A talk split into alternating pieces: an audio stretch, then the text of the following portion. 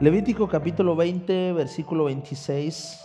Hoy vamos a hablar sobre Dios es santo. Diga conmigo, Dios es santo. La Biblia nos enseña que a través de la Biblia, a través de los 66 libros que hay en la Biblia, la Biblia nos enseña que Dios ah, hizo al hombre, creó al hombre, hizo la creación, hizo absolutamente todo.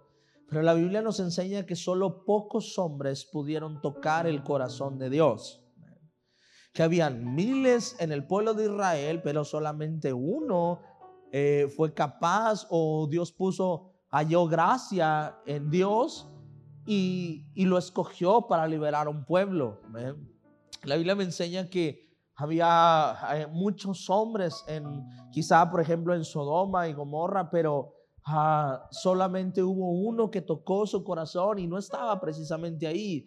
Y ese uno pudo interceder por otros que estaban ahí. La Biblia me enseña que muchos sabemos ah, que existe un Dios, pero no sabemos cómo es ese Dios. Por esa razón, nosotros vivimos buscando a Dios, pero a la misma vez vivimos ofendiendo a Dios porque no sabemos cómo es Él.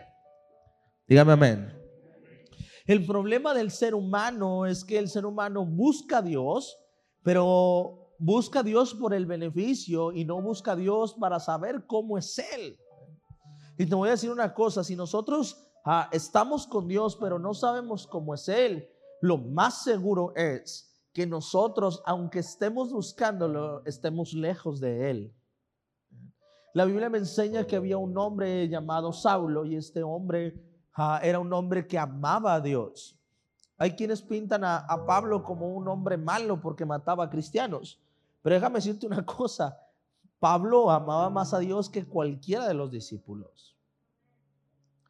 Pablo mataba a cristianos, pero porque él quería defender la ley, porque él quería defender lo que Dios había hablado años atrás. O, o, los encarcelaba o hacía que los matara. ¿no? Pero Pablo había pasado algo, que Pablo se había alejado de Dios y Saulo no tenía la revelación de lo que Dios estaba haciendo y sin querer, aunque él quería estar con Dios, aunque él amaba a Dios, sin querer estaba haciendo piedra de tropiezo para los planes de Dios, porque no sabía qué era lo que Dios estaba haciendo. Y eso muchas veces a nosotros nos pasa dentro del camino de Dios, que le amamos, que le adoramos, ah, que, le, le honramos, pero muchas veces estamos estorbando en los planes que Dios tiene, no solo para mí, sino para mi prójimo, porque no sé qué es lo que Dios está haciendo. La Biblia nos enseña que Dios tiene un carácter, ¿ok? ¿Y qué es un carácter? Pues el carácter es eh, las características o atributos morales o naturales de una persona que nos definen. Eso es carácter. Amén. Todos tenemos atributos morales en nuestra vida y eso es lo que nos define o eso es lo que define nuestro carácter. Cuando hablamos de carácter, hablamos de los rasgos morales o los valores o, o los rasgos naturales que nosotros tenemos y nos definen como persona. Cuando tú hablas, dices, ah, mira, es, una persona eh, morenita, chaparrita, esto, el otro, tú sacas, dices, ah, tal persona. ¿Ven? Eso es carácter, ¿ok? O, no, es que yo lo vi, no, no era tan chaparrito, sí, uno que es bien enojón, ah, sí, es tal persona. Sí, sí, es, sí, sí, es mi suegra. Ah, no se crea. No se crea, suegra. Y, el, rasgo natural o moral define el carácter de una persona. La Biblia me enseña que nosotros somos hechos a imagen y semejanza de Dios, ¿sí o no? Por lo tanto, eso me enseña que Dios tiene carácter. Y el no conocer el carácter de Dios, no conocer el carácter de Dios, nos va a llevar a estar con Él, pero ofenderlo a Él, quizá en algunas cosas. Por ejemplo, mi esposa y yo tenemos ah, siete años de casados. Y en siete años ella ya conoce mi carácter. Y yo ya conozco su carácter. Entonces, como ya nos conocemos, como ya la conozco, Y como ya me conoce, hay cosas que están prohibidas hacer en mí y en ella para no lastimarnos uno a otro. Amén. Si no nos conociéramos, entonces viviríamos ofendiéndonos uno a otro. Amén. Amén. Hay otros que, que se conocen y por eso se ofenden, porque dicen, hombre, ya sé que con esta le voy a dar con todo. Allá usted, que Dios lo perdone. Escuche, conocer el carácter nos va a llevar a nosotros tener una relación buena y una relación estable con alguien. ¿Ok? Si yo sé que hay cosas que puedo decir que pueden lastimar o que va a hacer sentir incómoda a la persona que está conmigo, entonces hay cosas que yo puedo decir que yo sé que esa persona se va a alejar de mí. Pero si no lo sé, como quiera se va a alejar. Lo sepa o no lo sepa, como quiera se va a alejar. ¿Ok? Porque simplemente hay valores en la vida de una persona. Hay gente que a lo mejor no quiere saber más Biblia para no saber qué le molesta a Dios. Pecado es saber hacer lo bueno y no hacerlo, pero en toda la extensión de la palabra. Si tú sabes que Dios te está demandando a saber cómo es Él y no lo haces, eso ya es pecado. Si tú en tu casa tienes la oportunidad de entrar a la Biblia y leerla y no la lees, eso ya es un pecado. Amén. Porque si sabemos que acá están los valores espirituales, o está el conocer a Dios o el carácter de Dios, y tú no lo buscas, entonces ya es un pecado. Amén. Porque sepas o no lo sepas, lo que tú hagas ofende a Dios o agrada a Dios. Amén. Te voy a decir por qué. Porque Dios tiene un carácter definido. Y su carácter es muy claro. Vamos a hablar hoy de que Dios es santo. ¿Está listo? Vamos a hablar de que... ¿Y qué, qué significa que Dios sea santo? Ya hablamos de que qué significa que Dios sea justo y qué significa que Dios sea un Dios de verdad. Lo que quiero enseñarte hoy es que aunque tú ignores los atributos de Dios, no significa que Dios dice, ah, bueno, es que mi hijo no sabe que yo soy santo y por eso, pues no pasa nada. No, no, no, no. Dios es santo e independientemente de si tú lo sabes o no lo sabes, lo que nosotros hacemos ofende a Dios o agrada a Dios. Hay cosas que nosotros naturalmente sabemos que es bueno y que es malo. La Biblia dice que Dios desde que nos creó, nos creó rectos, dice la Biblia. Y la palabra recto es la palabra santo. Dios nos creó santos desde que nos hizo. Por eso siempre en el ser humano, y vamos a hablarlo ahora de manera natural, por eso siempre el ser humano desde pequeño, desde niño, ah, él, él, inspira bondad. Inspira bondad. Desde que tú lo tienes, inspira santidad o inspira que el niño es bueno.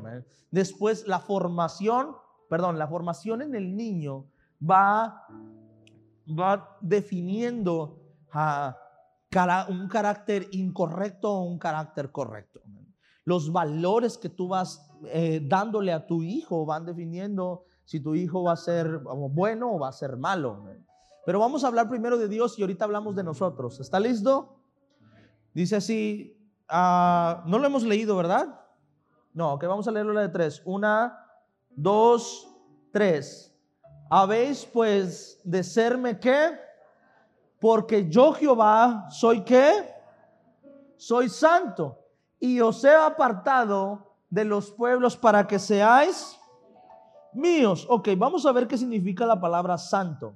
Es la palabra kadash, que significa sagrado, significa apartado o separado. Esa es la palabra Kadash.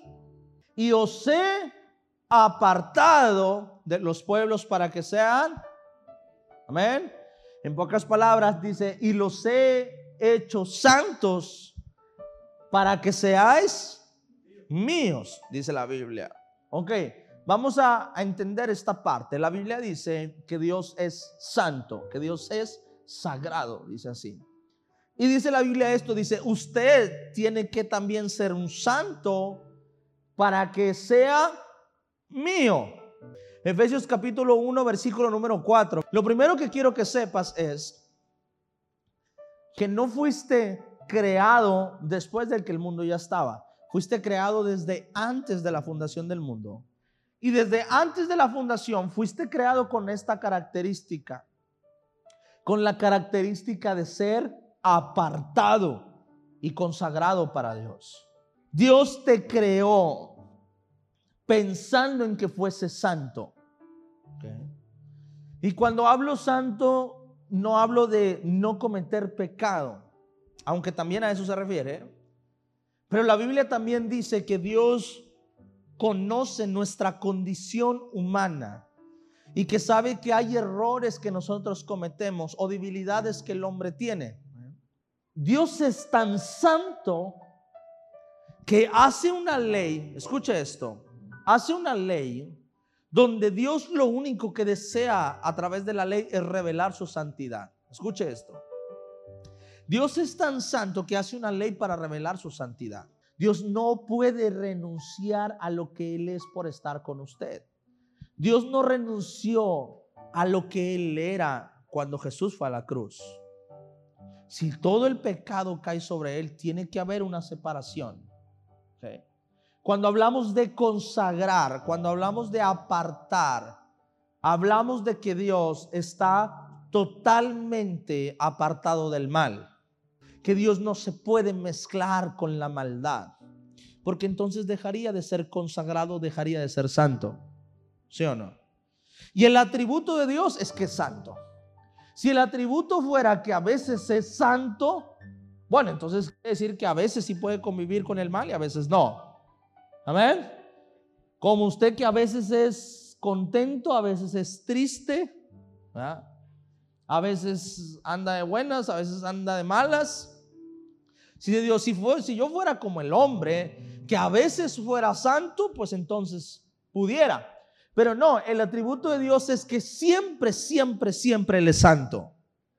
Por lo tanto, si Dios siempre es santo, entonces Dios siempre está apartado del mal siempre está apartado del pecado.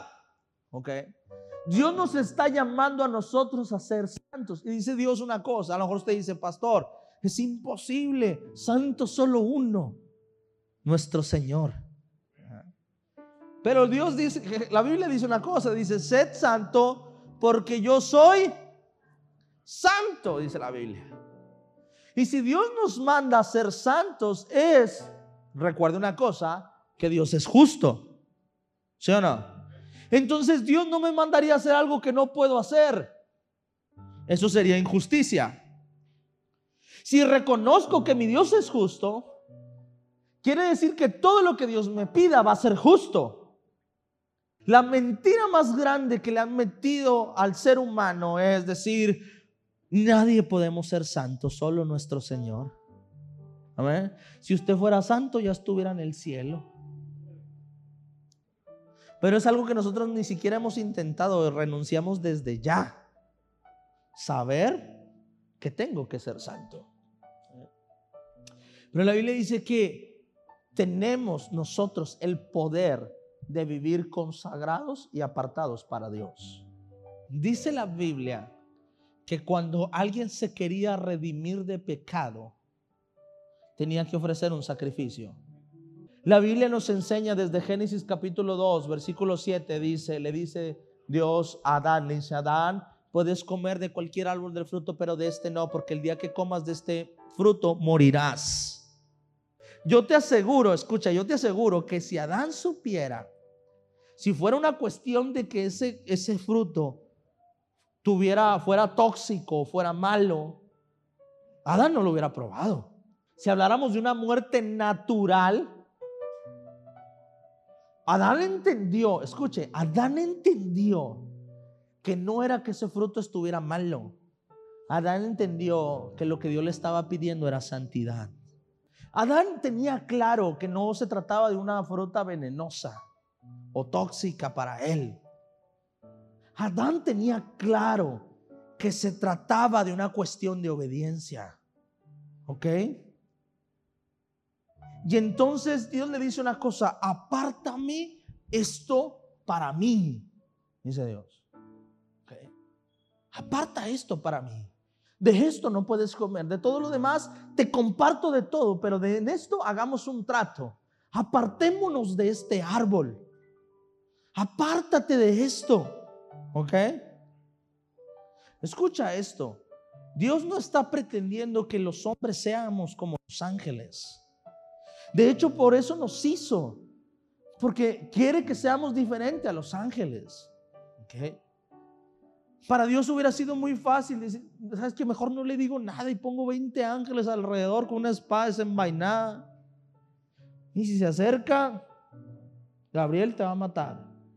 ¿Eh? ¿O es más fácil? ¿Para qué Dios pone ese árbol en el huerto? ¿Sí o no?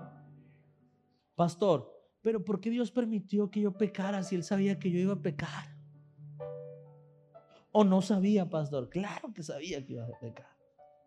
Pero eso es lo que Dios quiere, que nosotros seamos diferentes a los ángeles. Que nosotros tengamos la oportunidad de decidir ser santos o no para que por voluntad propia decidiéramos ser o vivir apartados para Él. Desde que Dios crea a Adán, me imagino, diga conmigo, el pastor se imagina. Vamos a decir que la Biblia dice, me imagino a Dios creando la tierra, los cielos, los mares, la tierra, me imagino a Dios creando los animales, pero me imagino a Dios en una parte específica, creando un árbol. Diciendo, este es el árbol que va a ser que mis hijos sean santos para mí. ¿Me está entendiendo lo que le quiero enseñar hoy? Porque dice la Biblia que desde antes de la fundación del mundo Dios nos creó para que fuésemos qué? Santos. Dice la Biblia que Dios nos creó para que fuésemos profetas. No, no, no, Dios no te creó para eso, eso vino después. Eso sabes cuándo se gestó en el vientre de mi madre, no antes de la fundación. Escucha eso. No es que mi Dios me hizo para que fuese un predicador. No, no, no, no, no, mi hijo. Eso vino desde el vientre de tu madre.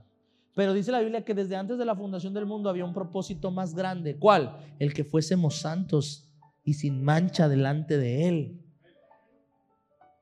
¿Ok? Para que fuésemos nosotros apartados delante de Dios. Esa es la razón por la que Dios nos creó. Dios nos creó con la oportunidad de tener siempre un árbol frente a nosotros de la ciencia del bien y del mal. Y para que nosotros día a día decidamos si queremos vivir para Él o no queremos vivir para Él. Hace tiempo lo enseñé, yo venía manejando y estaba orando. Entonces Dios habla a mi corazón y Dios me dice, Adrián, ¿por qué pecas? Y mi respuesta rápida fue, porque soy débil, Señor. Porque soy hombre. Porque somos carne y nada más.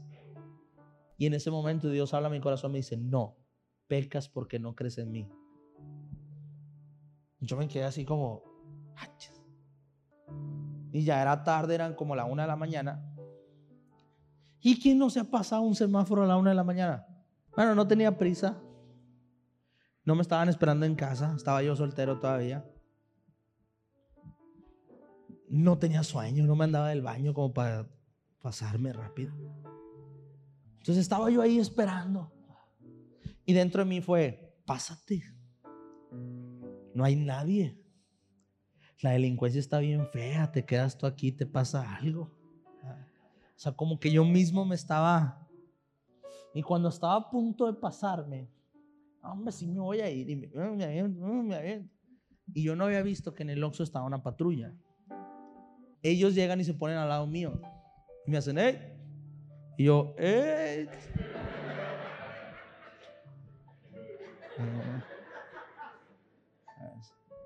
Y me hace así como, ¡eh! Y yo, ¡eh! Y por dentro de mí, ¿qué me cuesta esperar a que caiga verde? Ah. Y Dios habla a mi corazón y decía, pecas porque no crees en mí ¿por qué no te cruzaste? Y yo dije, porque está la policía aquí. Y si no estuviera la policía, pues no hubiera pasado. Si yo cre si y Dios me hablaba a mi corazón, me dice, si creyeras que yo estoy contigo todos los días, tampoco lo harías. Como viste que llegó la policía, te paraste. Pero si supieras que yo voy contigo, tampoco lo harías. Si viniera tu papá al lado tuyo, te pasarías. Dios, él está peor. Nada, no Si estuviera tu papá, ¿lo harías? No, tampoco. ¿Por qué? Porque Él está ahí. ¿Sabes por qué peca la gente? Porque no cree que yo estoy ahí. Si de verdad creyera que Dios está en todas partes y que está ahí viendo que está a punto de pecar, no lo haría, se pararía y se frenaría. Es que le cuesta creer que yo estoy con Él todos los días de su vida. Yo le digo a la iglesia esto, yo le digo, mire, usted para venir a la iglesia, usted no tiene que dejar absolutamente nada. Usted puede venir, seguir siendo el mismo toda su vida, lo que usted quiera y seguir buscando a Dios y Dios lo va a recibir con los brazos abiertos. Amén. Pero cuando hablamos ya de servir al Señor, yo le digo, cuando hablamos de servir, ya hablamos de un compromiso, ya hablamos de vivir santos para Él. Lo que nos hace santos no es nuestra alabanza, no es nuestra adoración, y no es el que seamos buenos con nuestros padres e hijos. Lo que nos hace santos es vivir apartados para Dios. Te lo voy a explicar. Adán estaba en el huerto, trabajaba para Dios, ¿sí o no? Trabajaba para Dios. Estaba en una oración y en una comunicación directa con Dios todos los días disfrutaba de los manjares del huerto del Edén. Tenía una relación íntima con Dios, pero eso no lo hizo santo. Lo que lo hacía santo era no comer del fruto que Dios le había dicho que no comiera. ¿Ok? Cuando yo escucho la frase, ay, va a la iglesia a darse golpes de pecho, a hacerse el santo. No, mi hijo, eso no me hace ser santo ir a la iglesia. Cualquiera puede entrar a la iglesia, ¿sí o no? Cualquiera puede entrar a la iglesia. Porque eso no es lo que me hace santo. Lo que me hace santo no es venir a la iglesia. Lo que me hace santo es andar allá afuera y vivir apartado de lo que ofende a Dios. Eso me hace santo. Amén. Lo que lo hacía santo Adán no era hablar todos los días con Dios, no era la oración. Escucha esto, porque esto va a romper un poquito tu mentalidad. Pero lo que lo hacía santo Adán no era que hablaba con Dios todos los días. Lo que hacía santo Adán no era que alabara, que brincara. A Dios no le importó nada de eso cuando comió lo único que no debería comer. ¿Sí o no? Y ahí Dios lo sacó. Hizo lo que Dios le dijo. Le dijo, necesito que le pongas nombre a todos los animales. Y Adán hizo todo lo que Dios le dijo. Cuidar el fruto. Dios hizo, eh, Adán hizo todo lo que Dios le había dicho. Tenía una relación con él, tenía, pero hubo una cosa que hizo y Dios le dijo, mira, yo te voy a poner en este huerto, tú vas a comer de este huerto, te vas a multiplicar, vas a fructificar, te voy a dar una esposa Vas a tener hijos con ella. Necesito que llenes el huerto, que fructificad y multiplicad. Llenar la tierra, sojuzgadla. Y Adán se puso a hacer eso. Pero hubo una cosa que Adán, si no la hacía, moría.